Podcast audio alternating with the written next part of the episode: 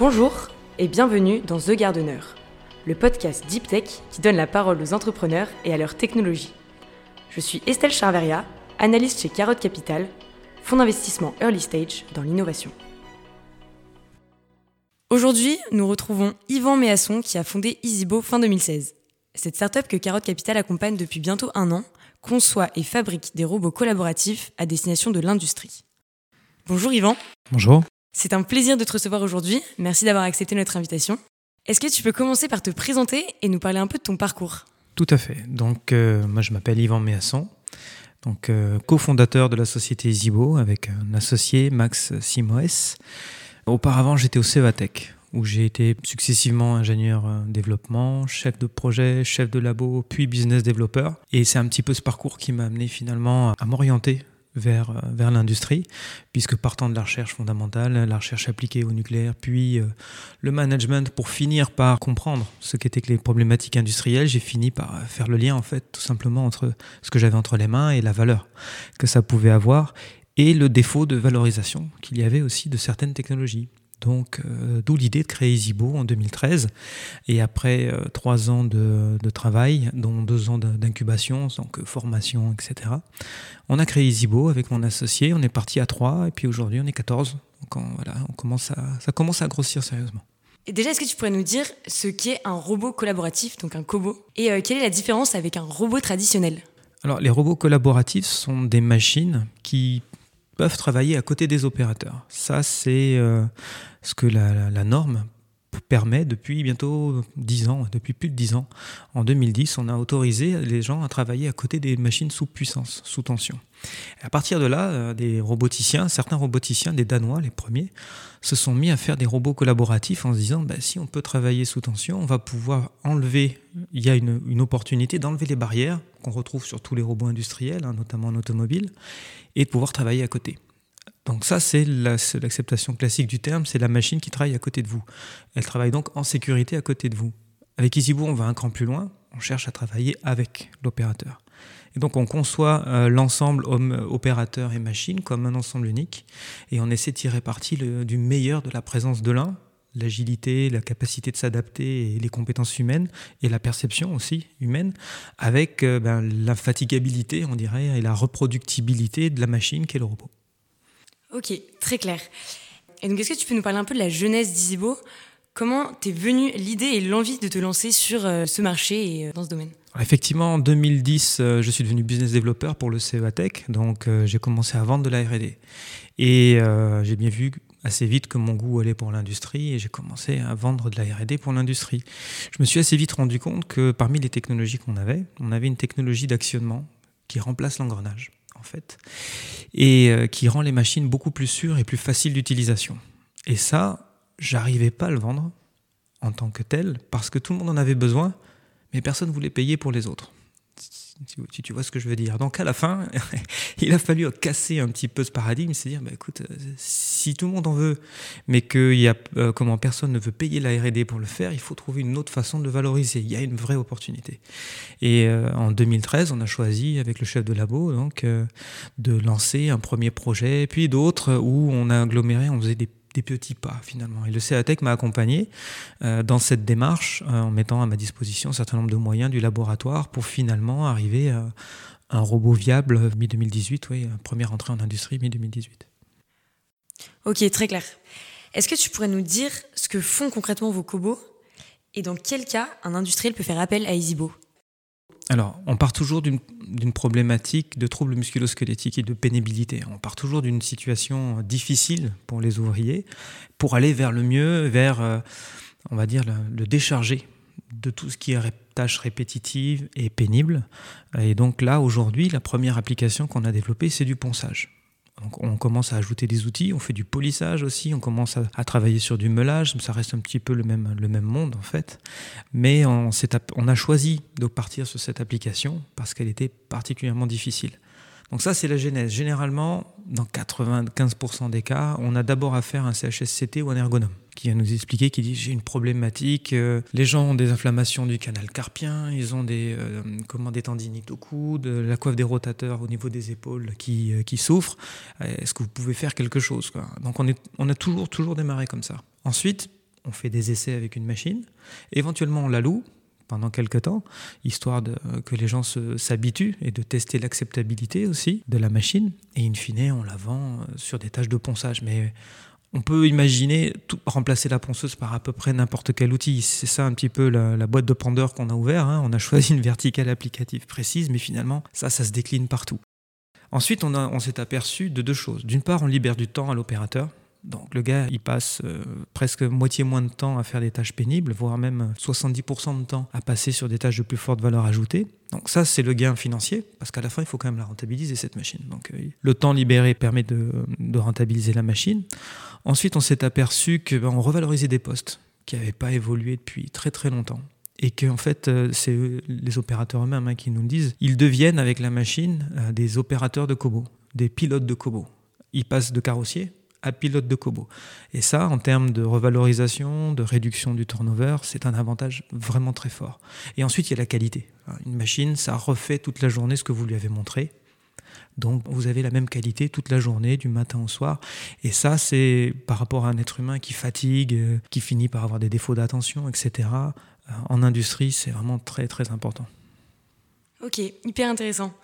Et donc d'un point de vue technique, Comment fonctionnent les robots collaboratifs proposés par Easybo alors, les robots collaboratifs qu'on propose, on a la démarche pour les concevoir, c'est assez important. On n'a pas fait une machine qu'on a poussée vers le marché. On a fait une maquette d'abord, et on l'a mis dans les mains des opérateurs et on l'a fait évoluer à chaque fois. On a une démarche lean assez, euh, enfin, assez classique dans le monde de la startup avec peu de moyens. C'est de tester le marché avec un minimum viable product et puis d'arriver à définir le, strict minimum, le strict nécessaire sur une application donnée. Et donc, euh, on a comme ça itéré plusieurs fois.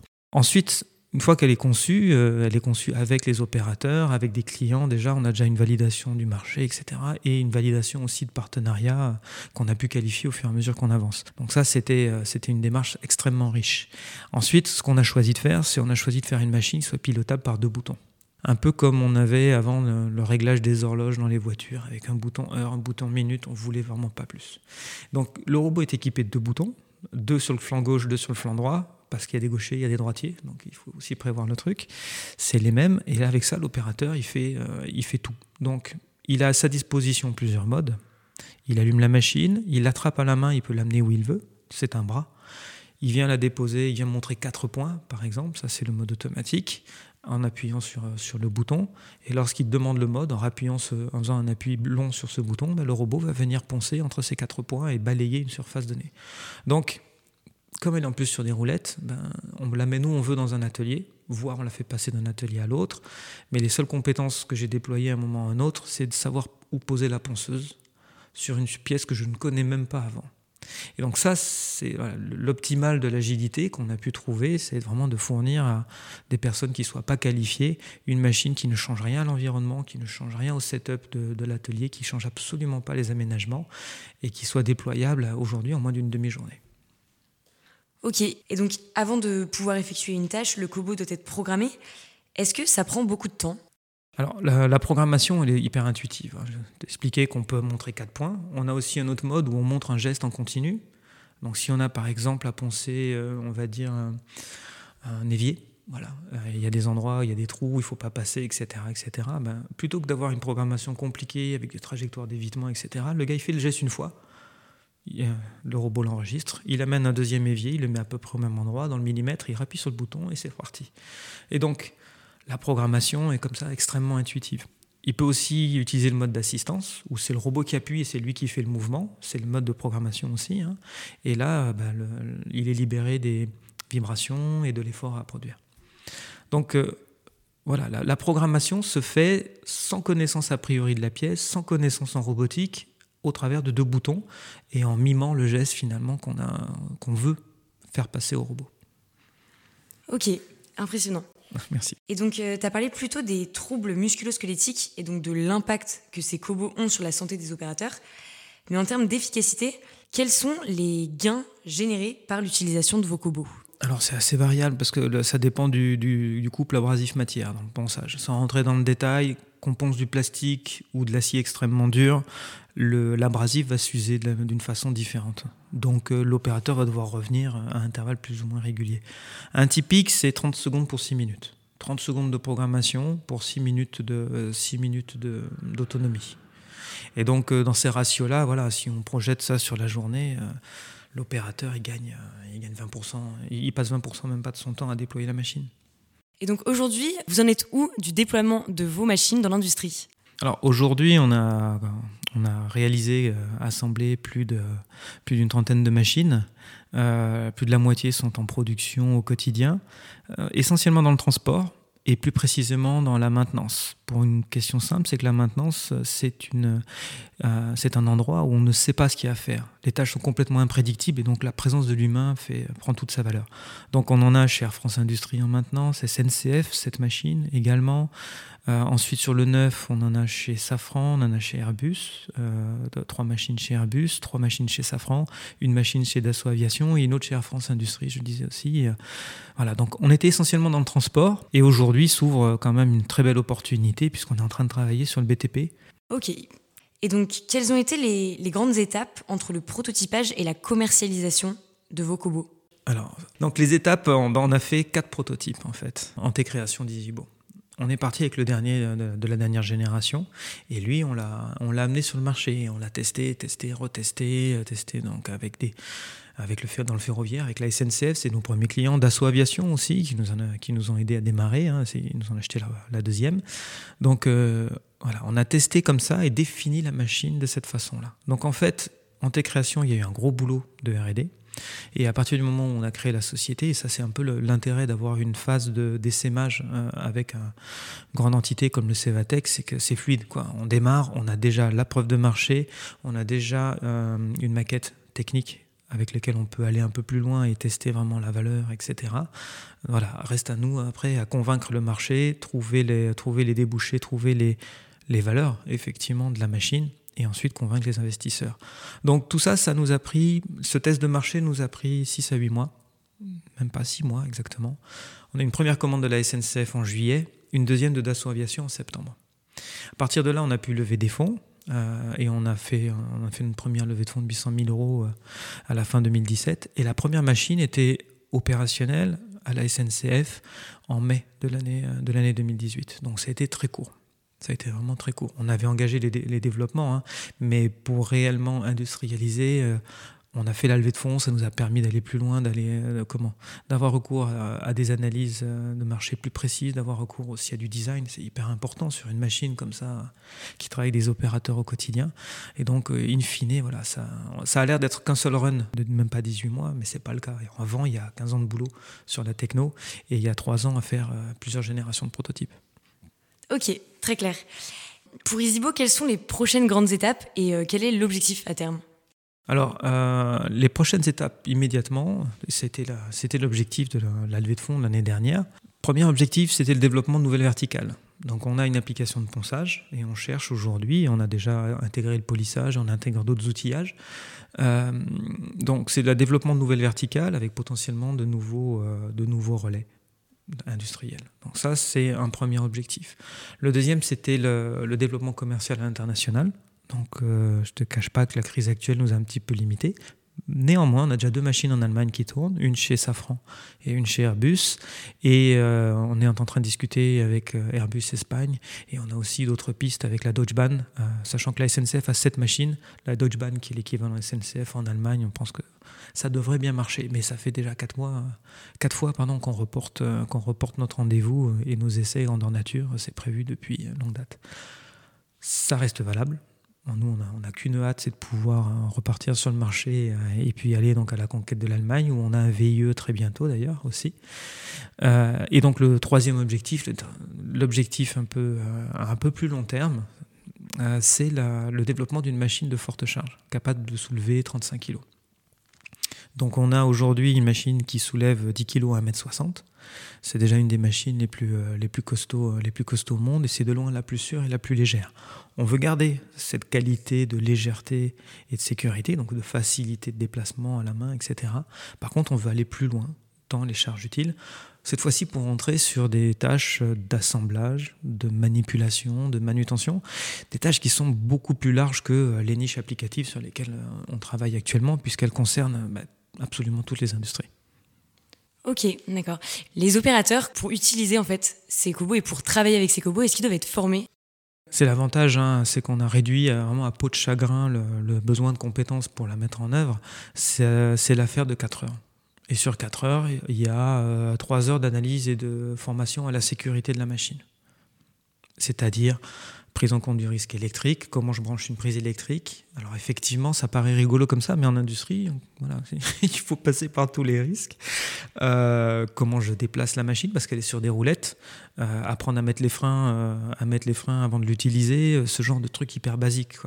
Mais le moins qu'on ait fait, c'est une petite anecdote, ce qu'on avait mesuré avec, avec mon associé, c'est 11 minutes. C'est-à-dire qu'on est arrivé, on a, j'ai mis le chrono en route au moment où on a sorti la machine du camion. Et la première personne à l'utiliser en autonomie à la SNCF l'a fait 11 minutes après. Donc en fait, c'est hyper simple, c'est visuel. Donc là, effectivement, euh, dans un podcast, on ne se rend pas forcément compte. Il faut aller voir qu'il y a quelques vidéos sur le web hein, quand même et sur YouTube qui permettent de se rendre compte. Mais c'est c'est idiot quoi. Et c'est ça c'est ce qu'on voulait. Alors après, il y a un fabricant à la pomme là que je vois sur ton PC qui a dit justement, hein, c'est toujours très compliqué de faire simple. Et c'est ça la qualité, de, la qualité et le vrai différenciant d'Isibo, c'est d'arriver à proposer des choses qui soient extrêmement efficaces, mais d'un usage hyper intuitif et d'une simplicité à la portée de tout le monde. Ok. Maintenant, d'un point de vue plus personnel, tu as travaillé plus de 15 ans au CEA Tech. Et est-ce que tu peux nous dire déjà bah, ce que c'est, le CEA Tech, et euh, qu'est-ce qui t'a poussé à te lancer dans cette aventure entrepreneuriale et à créer Isibo D'accord. Donc, le CEATEX, c'est un EPIC, donc un établissement public d'intérêt commercial, qui a vocation à transférer les technologies développées autrefois dans le nucléaire dans le, domaine industriel. Le CEATEC aujourd'hui, c'est 5500 personnes de mémoire, dont le siège est à, est à Grenoble, et euh, qui emploie euh, donc euh, toutes ces personnes à faire de l'innovation technique, technologique, appliquée, de la recherche appliquée. Donc euh, l'objectif c'est d'être en aval de la recherche fondamentale et de vraiment faire de la valeur dans l'industrie, créer des, poser des brevets, c'est d'ailleurs le deuxième déposant en France euh, de brevets, euh, juste derrière PSA si je me rappelle bien, et de transférer ensuite cette propriété intellectuelle ou et de transférer aussi cette, la possibilité d'exploitation de cette propriété intellectuelle aux industries demandeuses d'innovation et volontaires pour porter cette innovation sur le marché. Voilà, ça c'est ça c'est le CEA Tech. Donc j'ai vendu ça pendant plusieurs années. Hein. Euh, euh, c'est c'est assez passionnant parce que de mon point de vue, moi j'ai vu, enfin j'ai pu voir énormément de choses. J'ai pu travailler sur la chirurgie mini-invasive, euh, sur le démantèlement des installations nucléaires. J'ai pu travailler sur la fusion thermonucléaire, donc des robots capables de rentrer dans des enceintes complexes avec dans l'ultra vide à température forte, etc.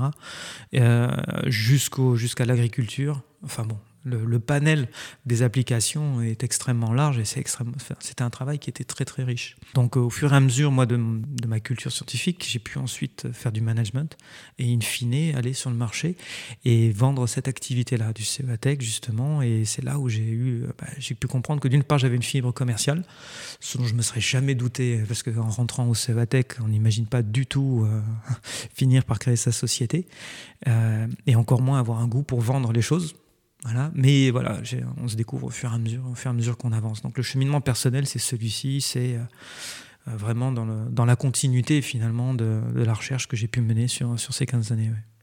Ok. Et euh, au cours de ton parcours, quel a été le principal obstacle que tu as rencontré? Alors, il y en a eu pas mal hein, quand même, hein, bien évidemment. C'est pas, c'est jamais le longue route tranquille. Moi, j'ai eu la chance de sortir d'une, d'une, grosse entreprise, effectivement, de bénéficier de formation, bénéficier de deux ans de salaire payés par le CEA, avec en plus euh, les moyens du laboratoire. Donc, euh, il y a pas mal de galères que je n'ai pas vécues, que certains comment, créateurs n'auraient, auraient, auraient dû essuyer. Quoi. Euh, mais Bon, après, ça, me permet d'avoir d'autres ambitions aussi, fin fine, et d'aller plus vite aussi sur le marché. Euh, les plus grosses difficultés, elles sont presque d'ordre personnel, en fait. C'est-à-dire euh, être capable de renoncer à des choses. Ça, mine de rien, ça, c'est une expérience personnelle. Après, chacun le vit comme, comme il le vit. Moi, ce que j'ai vu, c'est qu'avec un robot, on peut tout faire. On peut mettre n'importe quel outil au bout. Et rien que le choix de faire que du ponçage au début, ça a été un crève-cœur absolu. C'est-à-dire qu'il fallait laisser tout un tas d'applications de côté, euh, les garder en tête parce que je ne renonce pas comme ça, mais euh, il fallait renoncer. Quoi. Et cette capacité à renoncer, ça, c'était difficile, mais c'était plus du, perso. Ensuite, bah, la crise sanitaire est pas simple à gérer, bien évidemment. Ça, on est en plein dedans, donc on peut pas dire que ce soit une partie de plaisir. Hein. C'est nerveusement euh, difficile. Euh, la, remise en question qu'on a opérée cette dernière année était vraiment très profonde, autant dans les modes de fonctionnement de l'entreprise que dans les modes de valorisation ou dans euh, l'aspect technique aussi, dans les développements techniques. Il a fallu arbitrer des choses, il a fallu tout repenser. Euh, au-delà de ça, au-delà de ça, oui, pour moi c'est essentiellement des. Enfin, j'adore mon boulot. Je pense que ça, ça passe quand j'en parle, mais euh, j'adore ce travail-là. J'adore cette capacité qu'on peut avoir dans une entreprise, dans une start-up, à décider, à se mettre en action dans la demi-heure qui suit, voire moins. Parce que venant du CEVATEC, c'est quand même une grosse société, c'était pas aussi simple, c'était pas aussi agile. Donc ça, je l'apprécie au quotidien tellement que bon, les, Ouais, les, quelques difficultés auxquelles il a fallu, au travers desquelles il a fallu passer, bon, bah, c'est du passé, ça nous a rendu un peu plus forts, hein, c'est tout. Très belle philosophie. Merci. si tu pouvais donner un conseil à ton toi d'il y a dix ans, qu'est-ce que tu lui dirais? Ah, Fais-toi confiance un peu plus. Ouais, ce serait ça d'abord. J'ai beaucoup écouté de gens, comme souvent quand on crée une société, et je pense que ça vaut pour pas mal d'entrepreneurs. Euh, beaucoup perdu de temps à, prendre pour loi, en fait, ou règle, ce que les uns et les autres pouvaient me dire, avant de me rendre compte qu'en fait, chacun avait sa sensibilité et chacun avait un prisme, un, angle sous lequel regarder le problème de la création de valeur ou la création d'entreprise particulier, et qu'à la fin, le seul qui détenait peut-être une certaine vérité, c'était moi. Et ça, ça m'a pris du temps aussi. Donc, euh, si j'avais un conseil à donner aux entrepreneurs futurs, et puis même à celui que j'étais il y a 10 ans, c'est fais-toi un peu plus confiance. Tu as, certainement, certainement raison sur beaucoup, beaucoup de points, et euh, tu vois mieux les choses de ton point de vue que beaucoup de gens qui découvrent le problème et te donnent des conseils euh, à pas cher, 5 minutes, mais d'une manière très docte et très assurée. Voilà. Ok, merci pour ce conseil. Pour finir, est-ce que tu aurais une citation qui t'inspire? Oui, il y en a une, c'est un professeur de Dauphine. C'est marrant que tu me poses cette question qu'elle me revienne aussi vite, mais elle a, elle a quand même euh, été à l'origine de mon adaptation, on va dire, au fur et à mesure de, ma vie d'entrepreneur. C'est donc c'est un professeur de Dauphine dont je ne saurais plus euh, retrouver le nom, euh, qui disait qu'en réponse à ses élèves qui le questionnaient pour savoir comment se créer des opportunités, il leur a répondu que pour se créer des opportunités, il fallait d'abord en être une soi-même. Et ça, je le cultive, j'essaie de le garder. C'est-à-dire que tout ce qu'on me dit, tout ce que je vois, c'est une opportunité en soi. Et que moi-même, je dois être euh, une opportunité pour chacun. Quitte à parfois y passer du temps. Et, mais bon, pouvoir décider en connaissance de cause, il faut aussi, enfin de ne pas poursuivre par exemple une expérience ou, euh, ou, ou, un développement, il faut aussi être à l'écoute en permanence et il faut toujours être en position d'aller vers les autres. Ok, effectivement, ça, donne matière à réfléchir. Je te remercie Yvan, c'était un plaisir d'échanger avec toi. Je t'en prie, c'était un plaisir également. Si vous êtes intéressé par EasyBo, vous pouvez retrouver Yvan Méasson sur LinkedIn. Et si vous voulez avoir plus d'informations, vous pouvez également aller sur leur site internet easybo.com. C'est déjà la fin de ce podcast. Si vous l'avez aimé, n'hésitez pas à le partager autour de vous et à mettre 5 étoiles sur Apple Podcast ça nous aide beaucoup. Vous pouvez me faire un retour directement par LinkedIn et si vous êtes entrepreneur, vous pouvez aller sur notre site internet carotte.capital ou nous contacter par email à contact@carotte.capital. À bientôt.